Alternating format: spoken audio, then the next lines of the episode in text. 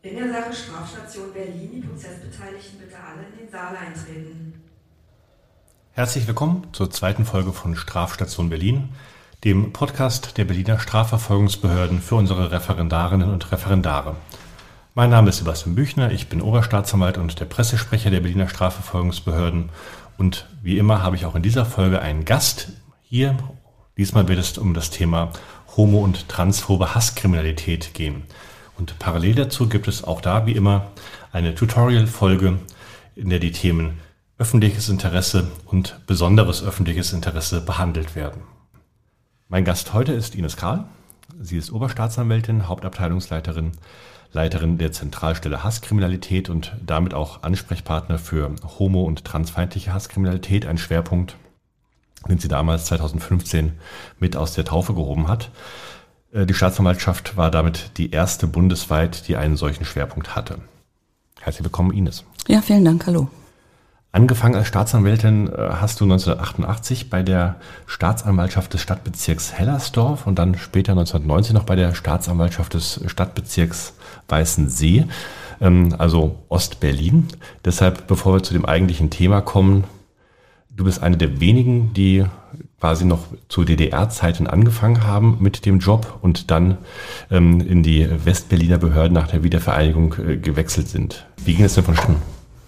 Es war damals so, dass der Einigungsvertrag für die Kolleginnen und Kollegen, die schon im Dienst waren, also schon ernannt waren, damals hieß es berufen als Staatsanwälte, eine Regelung vorgesehen hat, dass diese einer Überprüfung unterzogen werden und die Chance bekommen, äh, in Westberlin anzufangen. Und ähm, das war damals natürlich nur für äh, Kolleginnen und Kollegen möglich, die sehr kurz im Dienst waren, was auf mich ja zutraf. Und äh, man musste natürlich in der Lage sein, diese, diesen, diesen Wechsel eben auch zu vollziehen und sozusagen bei Learning by Doing hieß es damals auch schon, äh, diese, diese, sich diese fachlichen Dinge dann anzueignen und eben auch in dieser, na doch recht fremden Umgebung eben auch zurechtzukommen. Es war natürlich eine Riesenveränderung. Und wir waren dann auch erst noch in der Warteschleife, wurden eben überprüft von allen möglichen Behörden und äh, haben dann zu zweit hier gemeinsam mit einer Kollegin den Anfang gewagt und waren natürlich sehr, naja, sehr aufgeregt auch. Und es war doch eine ganz schön schwierige Situation. Und es war, gab natürlich auch eine ganze Reihe von Überraschungen bei diesen vielen Veränderungen. Eine der Überraschungen war auch fachlicher Natur, also zum Beispiel, dass man aus der DDR kommt, äh, festgestellt hat, dass zum Beispiel äh, bestimmte Formen der Homosexualität, äh, homosexuelle Handlungen im, im Westen noch strafbar waren, was im Osten ja so nicht mehr der Fall war. Oder auch, dass man erfahren hat, dass in der Regel die äh, Strafen, die das ostdeutsche StGB vorsah, eben äh, die milderen waren in der Anwendung. Das haben ja dann auch die ganzen Kolleginnen und Kollegen hier festgestellt, die ja auch die übrig gebliebenen Verfahren aus den Ostbezirken ja auch hier dann erledigen mussten. Und das war zum Beispiel für mich auch eine Überraschung, weil man ja immer davon ausgegangen ist, dass dieses Polizeistaat und äh, so weiter, dass da eben besonders harte Gesetze gegolten haben. Also es war, wenn man auf die einzelnen Straftaten geschaut hat, nicht so. Wie war denn die Aufnahme bei den Westberliner Kolleginnen und Kollegen, als ihr da auf einmal aufgeschlagen seid? Also das war schon sehr unterschiedlich. Viele waren der Meinung, dass es also äh, grundsätzlich gar nicht möglich ist, dass man diese Aufgabe ausführt, ohne dass man die Ausbildung äh, im Westen gemacht hat. Und es war natürlich auch so, dass natürlich auch äh, politische Vorbehalte bestanden. Da sind ja auch ganz schöne, äh, naja, verschiedene Welten aufeinander getroffen. Das ist schon so gewesen. Und es war auch manchmal so, dass, wovon man ja auch schon in anderen Zusammenhängen häufiger gehört hat, dass also die Lebensleistung der Ostdeutschen sehr wenig respektiert wurde. Man hat sehr wenig voneinander gewusst, trotz aller Besuchskultur und Brüder und Schwestern und so weiter. Und äh, man hat meistens eben doch eher so ein elitäres Bewusstsein gehabt, äh, wo die anderen nicht eingeschlossen waren. Wo wäre denn so der Hauptunterschied quasi oder die Haupthürde im Umdenken, im systemischen Umdenken, im Strafrecht bei dem Wechsel von DDR zu Westdeutschland? Also das ist schon eine schwierige Frage. Hauptunterschied, also der Hauptunterschied vielleicht, äh, dass äh, die diese Verknüpfung, die man doch im Alltag, in, äh, auch in, zwischen den Behörden in der DDR mehr hatte, also dass mehr zusammengearbeitet wurde, dass es schon hier sehr, sehr getrennt war. Also die äh, Zusammenarbeit mit der Polizei wirklich nur in ganz eingeschränkten Bereichen erfolgt ist und auch irgendwelche Außenwirkungen äh, jetzt äh, in irgendwelche gesellschaftlichen Prozesse hinein eben im Grunde gar nicht formalisiert waren. Also es gab ja im, äh, äh in der Strafprozessordnung der DDR eben auch Regelungen, wo man äh, eben auch die naja, zum Beispiel Konfliktkommission und Schiedskommission und so weiter. Also das würde jetzt wahrscheinlich zu weit führen, aber es gab eben ein viel weiteres Hineinreichen in die Gesellschaft. Hat dir das Umdenken leicht gefallen oder eher schwer, dieses Umlernen? Also es ist mir eigentlich eher leicht gefallen, weil ich es auch super spannend fand und weil wir auch von denen, die da jetzt nicht irgendwelche Vorbehalte hatten, sehr viel Unterstützung bekommen haben. War das irgendwie sozusagen ein relativ überschaubarer Prozess von ein, zwei Jahren, einfach durch das Learning by Doing oder dauert es immer noch an? Es dauert im Grunde immer noch an, weil man natürlich immer wieder mit neuen Fragen äh, konfrontiert wird. Aber ich denke, dass es jetzt nicht mehr dieses Learning by Doing von damals ist, sondern dass viele von den Kolleginnen und Kollegen, die sehr lange im Strafrecht sind, viele andere Dinge eben auch inzwischen vergessen haben, die sie vielleicht im Studium mal wussten. Okay, vielen Dank. Das war schon mal sehr spannend. Dann, du hast das Stichwort ja schon geliefert, ähm, unterschiedliche ähm, Herangehensweise an Homosexualität in äh, DDR und Westdeutschland damals mit unterschiedlichen Strafbarkeiten und so weiter. Insofern das als Überleitung zu unserem eigentlichen Thema homo- und transphobe Hasskriminalität. Berlin mhm. waren die ersten 2015, die dann einen Schwerpunkt darauf gesetzt haben. Warum überhaupt? Also es gab ja schon bei der Polizei seit 1992 Ansprechpersonen für schwule Männer in, damals ganz in der Anfangsphase. Und das hatte natürlich vor, vor allen Dingen mit der Geschichte zu tun, mit der Verfolgung von Homosexuellen in Deutschland und in den Folgestaaten dann auch, also sowohl in der DDR als auch in der Bundesrepublik. Und da gab es, na sagen wir mal, eine Kultur, äh, Übergriffe auf schwule Männer zu verüben, auch aktuell und auch teilweise von Seiten der Polizei bei irgendwelchen Kontrollen oder so. Und da kam es zu Konflikten, weil man einfach gesagt hat, das kann sich so nicht fortsetzen und äh, diese Ungleichbehandlung ist äh, nicht akzeptabel. Aber es gab eben sehr wenige, die dagegen aufbegehrt haben, also die gesagt haben, wir wollen es nicht. Und in Berlin ist es aber durch eine sehr starke Szene, äh, die, die sich eben auch artikuliert hat, auch in Beratungsstellen, zum Beispiel Maneo, dann eben so weit gewesen, dass sie das auch eingefordert haben, sowohl bei der Polizei, dass sich das weiterentwickelt, als auch bei der Staatsanwaltschaft sollte es solche Strukturen geben. Und man hat viele Jahre gesagt, dass es dass das nicht nötig ist, dass man das nicht benötigt, weil man hat ja die Beschwerdemöglichkeiten bei der Generalstaatsanwaltschaft, wenn irgendwas eingestellt worden ist. Und es ist so gewesen, dass über viele Jahrzehnte bei homo- oder transphoben Übergriffen immer auf den Privatlageweg verwiesen worden ist, weil man gesagt hat, es liegt nicht im öffentlichen Interesse, diese Leute zu schützen. Und das ist eigentlich der Ansatzpunkt gewesen. Und das ist ja auch das, was sich letztlich verändert hat. Und diese Benennung der Ansprechpersonen in Berlin, auch bei der, bei der Staatsanwaltschaft, das war 2012. Und na, mit dem Ziel erfolgt, tatsächlich das Dunkelfeld zu erhellen und dafür mehr Sicherheit zu sorgen für die Community, aber auch insgesamt in der Stadt. Aber warum hat die Staatsanwaltschaft quasi dann auch so lange dagegen gesperrt? Also 1992 hat die Polizei dann angefangen, 2012, 20 Jahre später die mhm. Staatsanwaltschaft. Was waren denn die Bedenken, das entsprechend umzusetzen? Also ich glaube, dass es sehr viel zu tun hat mit dem, was ich vorhin schon angedeutet habe, dass man die Justiz und das einzelne Verfahren als sehr begrenzt, also als einen sehr abgegrenzten Raum gesehen hat und eben auch äh, sozusagen sich da auch nicht so ein bisschen in die Karten gucken lassen wollte und vor allen Dingen auch äh, diese, diese Abgegrenztheit äh, von auch gerade von irgendwelchen Gruppen oder von Communities eben wirklich auch erhalten wollte, dass man eben auch nicht wollte, dass die irgendwelchen Einfluss nehmen auf die Art und Weise, wie Verfahren bearbeitet werden und dass man einfach auch das Einzelverfahren vom Stapel nehmen, bearbeiten und ins Fach legen wollte und nicht äh, fragen wollte, was steckt dahinter, welche Prozesse laufen da ab oder welche, welchen Einfluss hat die Art, wie wir diese Verfahren bearbeiten, auf die Realität. War diese Grundhaltung gegenüber allen Gruppen so oder war letztlich sozusagen auch zumindest auch in den 90er Jahren die Justiz, die Staatsanwaltschaften so konservativer Haufen, dass es irgendwie einfach selber auch in unseren Reihen Homophobie, Transphobie gab und entsprechende Vorurteile und dass man dann eher gesagt hat, also selbst wenn wir mit anderen Gruppen vielleicht eher äh, in der Zivilgesellschaft in Kontakt treten, mit denen jedenfalls nicht. Also ob das jetzt so eine Abgrenzung war, kann ich gar nicht sicher sagen. Ich weiß, dass es natürlich sehr konservative Menschen gab, aber es gab, gab auch sehr viele Menschen, die selbst aus der Community kommen und hier gearbeitet haben oder auch heute noch arbeiten. Und ich glaube, dass es, dass man einfach äh, diesen Schritt nicht gegangen ist, dass man einfach nicht darüber nachgedacht hat, wie wirken unsere Verfahren in die Gesellschaft hinein. Also insofern das erstmal sozusagen als ein erster Aufriss sich der Problematik, um die es da geht, was es ein, für ein langer Weg insgesamt war, überhaupt hier diesen Schwerpunkt zu setzen. Mhm. Wir werden jetzt nicht über einen speziellen Fall sprechen, entgegen allem, was ich vorher angekündigt habe. Und äh, das liegt einfach daran, dass die Fälle erstmal komplett niederschwellig wirken. Also deliktisch reden wir von Beleidigungen, von Bedrohungen, von Nötigungen, von einfachen Körperverletzungen. Ähm, also dann tatsächlich eben auch diese Privatklagedelikte und dass wir aber eben auch eine ganze Reihe von letztlich vergleichbaren Fällen haben. Also das ähm, lesbische Paar, das irgendwie auf der Straße äh, angepöbelt wird, das schwule Paar in der U-Bahn, das irgendwie angegriffen, unter Druck äh, gesetzt wird, dann äh, möglicherweise eben auch äh, Bedrohungen. Wir haben auch aktuell gerade wieder diese äh, Thematik mit äh, den ähm, Schändungen von Grabstellen äh, einer Transfrau, die offensichtlich nicht abreißt. Wir haben letztlich auch die regelmäßigen Sachbeschädigungen am Mahnmal für die Opfer der äh, Nationalsozialismusverfolgung, mhm. für die homosexuellen Opfer.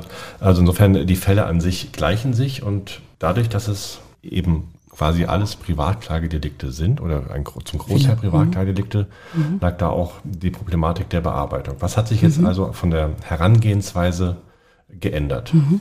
Also ich habe die ganze Zeit schon heftig genickt und äh, die Problematik liegt ja darin, dass äh, gerade viele dieser Delikte vorher bei der Amtsanwaltschaft bearbeitet worden sind.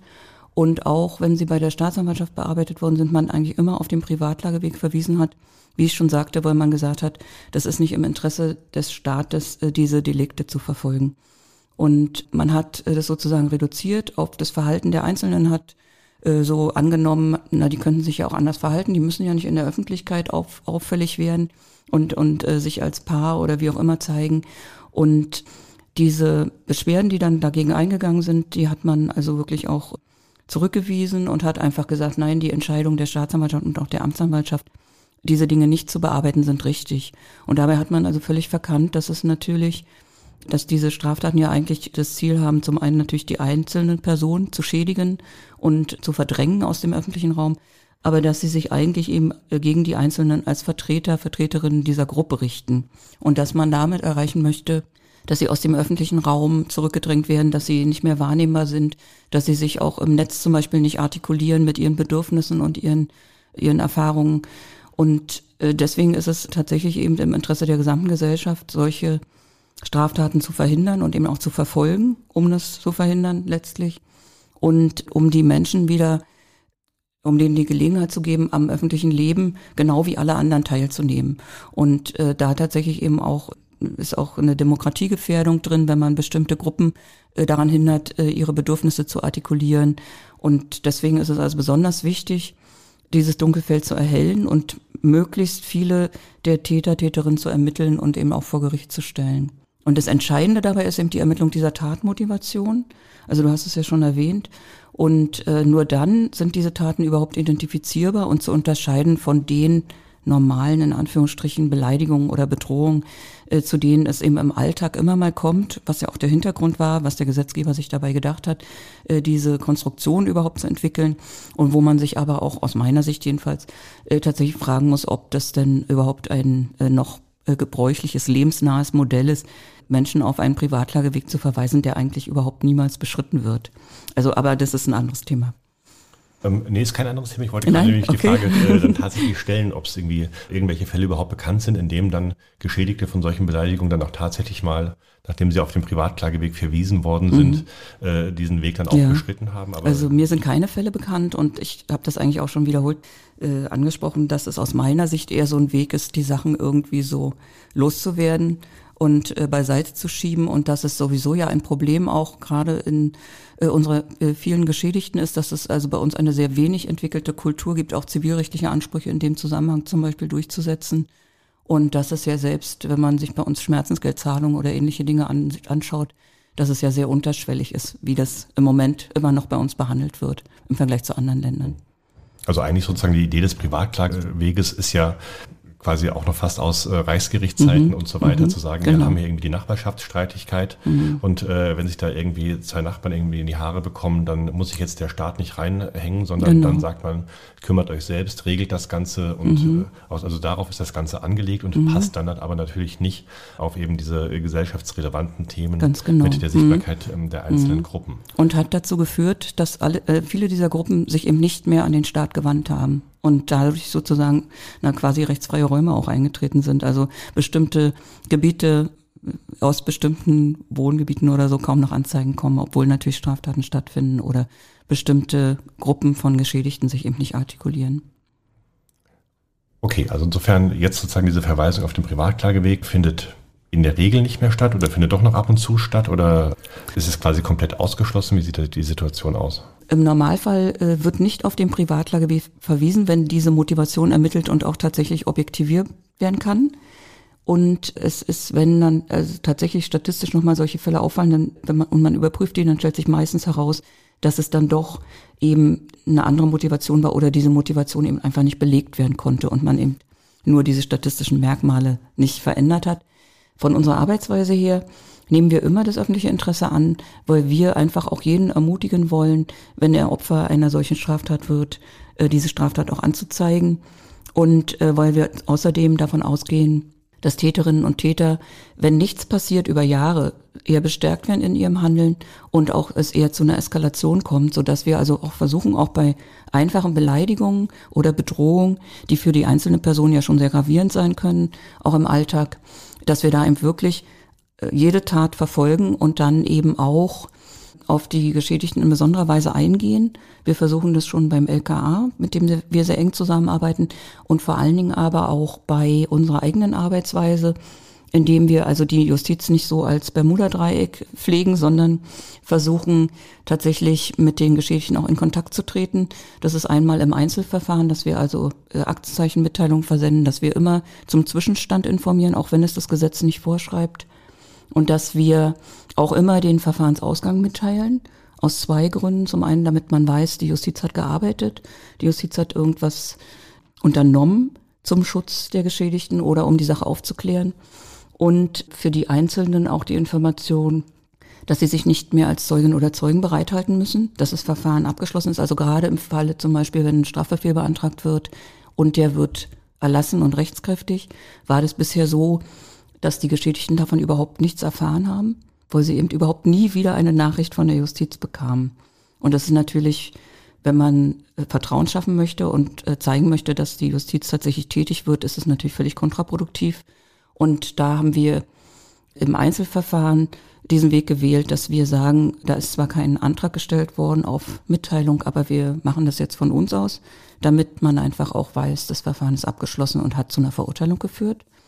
Und gegenüber den Gruppen, also nicht im Einzelverfahren, das ist eben auch eine, eine besondere Arbeitsweise, die die Justiz früher eben auch äh, gar nicht gewählt hat, äh, dass wir eben auch mit den entsprechenden Beratungsstellen Kontakte pflegen und eben zum Beispiel auch jetzt äh, in den letzten Wochen auf dem Straßenfest in der Motzstraße aktiv waren mit einem Infotisch zusammen mit der Polizei oder jetzt zum Beispiel auch beim CSD und dass wir eben auch Kontakt aufnehmen zu den Vertreterinnen der Community und da einfach unsere Anliegen erläutern und aber auch deren Anliegen aufnehmen. Also gerade diese Informations, äh, naja, Pflichten sind es ja nicht, aber diese, diese, und dass wir uns das selbst auferlegt haben, diese Informationen zu geben, das ist zum Beispiel auch auf, auf Gesprächen basierend, die wir mit geschädigten Vertreterinnen geführt haben.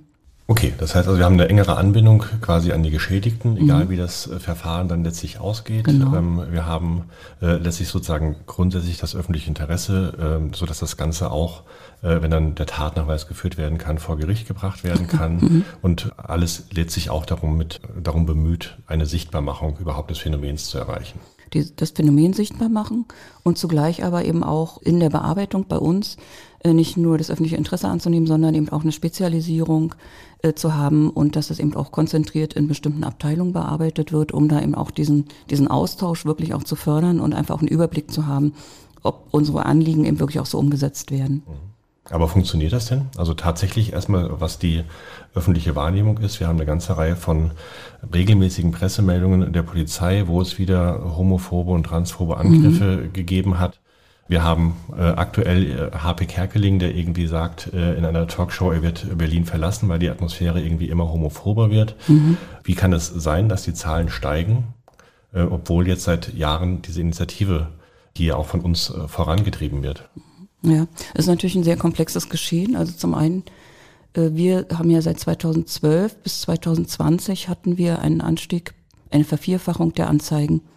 Und das ist natürlich zum einen glauben wir, dass es unserer Arbeitsweise geschuldet ist und auch dieser engen Zusammenarbeit, dass tatsächlich das Dunkelfeld erhellt wird. Zum anderen ist es aber tatsächlich ja auch nicht unmöglich, dass tatsächlich auch die Zahlen absolut gestiegen sind.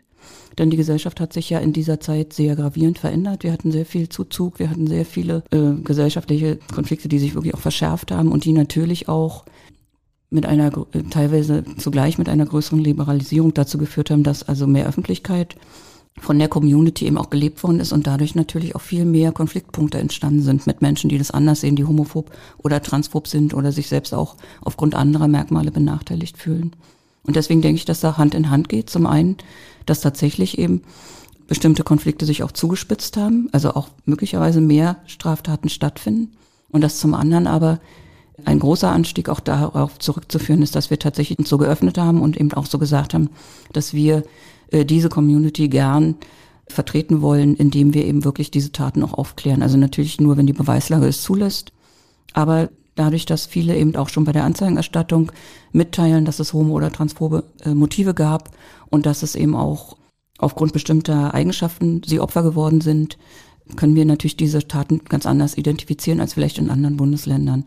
Also dieser, äh, dieser Eindruck, den jetzt Harpe Kerkeling da beschrieben hat, kann er sicherlich auch mit konkreten Erlebnissen unterlegen. Das ist natürlich sehr bedauerlich, dass es sich so entwickelt hat. Aber ich habe jetzt nicht nachgeschlagen, aber es war mein erster Impuls, äh, mal zu schauen, ob denn Kerkeling sich mit irgendwelchen Anzeigen oder so zur Wehr gesetzt hat und ob äh, das dann öffentlich geworden ist im Sinne von öffentlich äh, gegenüber den Strafverfolgungsbehörden. Und äh, ich glaube, dass äh, natürlich auch viele Täterinnen und Täter sich bestärkt fühlen, wenn über Jahre nichts passiert und sie eben keine Grenzen gesetzt bekommen. Und ich denke, das ist eben ein langer Prozess. Wir stehen am Anfang. Und ich glaube aber, dass wir mit dem, was wir entwickelt haben, also angeboten haben, dass wir damit eben wirklich auch, äh, naja, von unserer Seite den ersten Schritt getan haben. Das muss natürlich von der anderen Seite entsprechend auch gelebt werden. Also es muss eben auch ein kultureller Wandel stattfinden. Wir hatten am Anfang zum Beispiel kaum Anzeigen von geschädigten Frauen in dem Bereich LSBTI. Und da ist eben einfach auch eine Kultur der, der, des Hinnehmens, der, der Resignation. Also ist jetzt meine Vermutung. Ich habe dazu keine wissenschaftlichen Untersuchungen, aber äh, Dunkelfeldforschung findet auch wenig statt. Aber ich glaube, dass beides Hand in Hand geht, dass viele Straftaten passieren, die vorher nicht passiert sind, aber dass eben auch andererseits sehr viele mehr in die Öffentlichkeit kommen. Wer sind denn die Täter? Gibt es da irgendwie irgendwelche Erklärungen dafür? Also ist ganz banal gesagt, wir sind in Preußen, der alte Fritz, der soll nach seiner Fassung äh, glücklich mhm. werden. Ja. Warum scheinen das irgendwie einige Täter gerade eben in diesem Bereich äh, der Hasskriminalität dann eben nicht zu akzeptieren zu wollen? Naja, hier ist ja, Berlin ist ja wirklich auch so ein Schmelztiegel. Es treffen ja sehr viele unterschiedliche Lebensweisen aufeinander, sehr viele unterschiedliche, auch häufig selbstdiskriminierte Gruppen leben hier zusammen. Und es gibt natürlich viele verschiedene Gründe. Also was tatsächlich auch mit verschiedenen Untersuchungen, insbesondere im Jugendbereich belegt ist, ist eben, dass eben sehr enge äh, religiöse eine Wahrnehmung äh, dazu führt, dass man eben sehr intolerant werden könnte oder eben auch äh, gerade auch äh, eigene, äh, sehr bildungsferne eben auch ein Grund sein kann, was aber nicht heißt, dass nicht auch gebildete Menschen aus anderen Kreisen auch homophob sind und sein und sich auch so äußern. Und es ist natürlich im Internet die Hemmschwelle sehr massiv gesenkt, weil man eben kein persönliches Gegenüber hat und da natürlich auch sich häufig sehr bestärkt fühlt durch andere Kommentare und so weiter. Also ich denke, dass das wirklich auch nicht nur durch die Justiz gelöst werden kann, diese ganze Problematik, sondern dass es tatsächlich eben insgesamt in der Bildungspolitik und auch in sozialen Maßnahmen bearbeitet werden muss. Und dafür ist aber die Voraussetzung, dass das Phänomen zuverlässig beschrieben wird. Und dazu kann natürlich die Zahl der Anzeigen auch beitragen. Ist denn jetzt dem Berliner Beispiel auch noch irgendeine andere Staatsanwaltschaft gefolgt oder sind wir immer noch mit dieser Schwerpunktbearbeitung homo- und transphobe Hasskriminalität bundesweit die einzigen, die das so vorantreiben? Also es gibt je nachdem auch, wie die politischen Konstellationen sind, welche Koalitionen gerade dort äh, arbeiten in den verschiedenen Bundesländern großes Interesse. Also wir haben das auch natürlich auch weitergetragen, unsere Erfahrungen. Und es gibt in einzelnen Ländern, also in, in Sachsen zum Beispiel, gibt es auch Beauftragte inzwischen. Und es gibt in allen Bundesländern Hate Speech Beauftragte bei den entsprechenden äh, Staatsanwaltschaften. Und äh, da geht es natürlich vor allen Dingen um Straftaten im Netz. Wobei ich das immer nicht so glücklich finde, das so zu trennen, weil ich denke, die Täter, Täterinnen sind eben auch sowohl im digitalen als analogen Raum unterwegs. Und dann, äh, also ich denke, dass da unser Konzept zumindestens was das, das Phänomen, das Gesamtphänomen betrifft, äh, weiterreicht. Hast du denn hinsichtlich der Effektivität der Strafverfolgung irgendwelche Erkenntnisse? Also so dieser klassische kriminologische Faktor, was die Rückfallgeschwindigkeit betrifft oder überhaupt die Rückfallwahrscheinlichkeit betrifft. Reicht es tatsächlich sozusagen aus, wenn jemand homo- oder transphobe Hasskriminalität ähm, begangen hat, dass er einmal verurteilt ist und dann taucht er auch in dem Bereich nicht wieder auf? Oder gibt es auch da eine Reihe von unbelehrbaren Wiederholungstätern, die immer wieder anecken und mit dem Gesetz in Konflikt kommen? Also dazu habe ich tatsächlich keine zuverlässigen Erkenntnisse. Wobei ich immer denke, dass die, dass wir sowieso ein Problem haben mit, mit der Funktionsweise unserer, unseres Straf Strafensystems. Also abgesehen davon, dass natürlich alles sehr, sehr lange dauert, aufgrund der Überlastung sämtlicher Justizbetriebe, ich glaube, dass es inzwischen auch wirklich alle Bundesländer betrifft, ist es auch so, dass häufig diese, diese Geld- und Freiheitsstrafen, also insbesondere auch die Geldstrafen, so spät vollstreckt werden und so weiter, dass man da also kaum eine Möglichkeit sieht, äh, solche Entwicklungen, wie du sie beschrieben hast, auch wirklich selbst zu erkennen.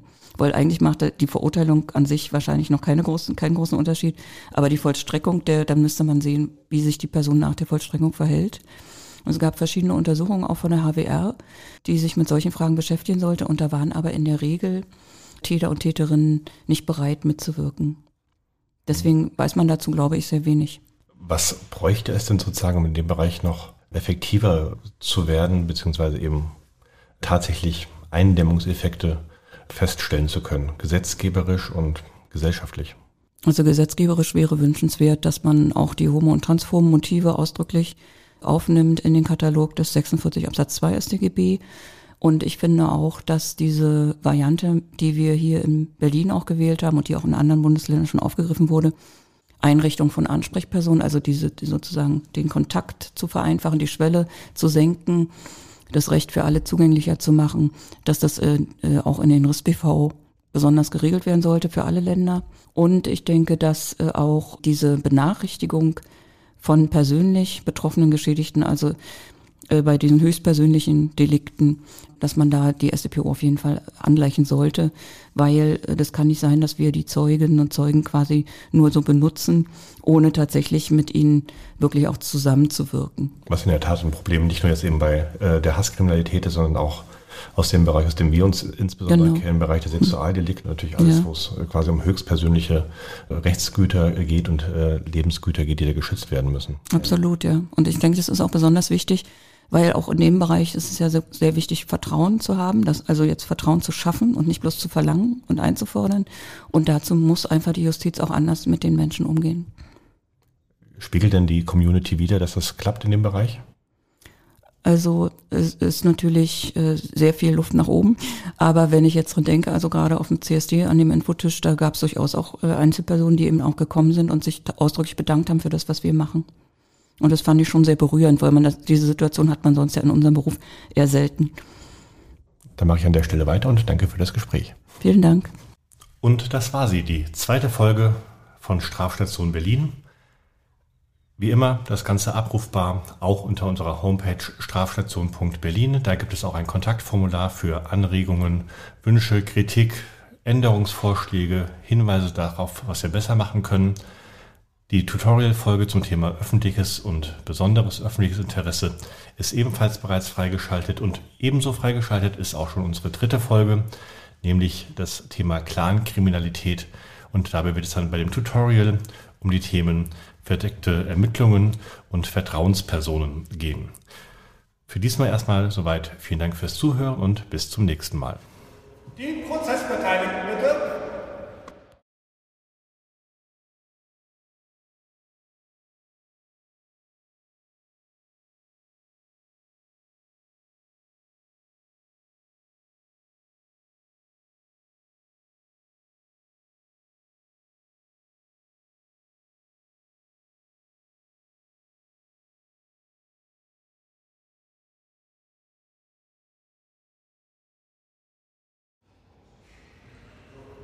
Die Prozessbeteiligten bitte.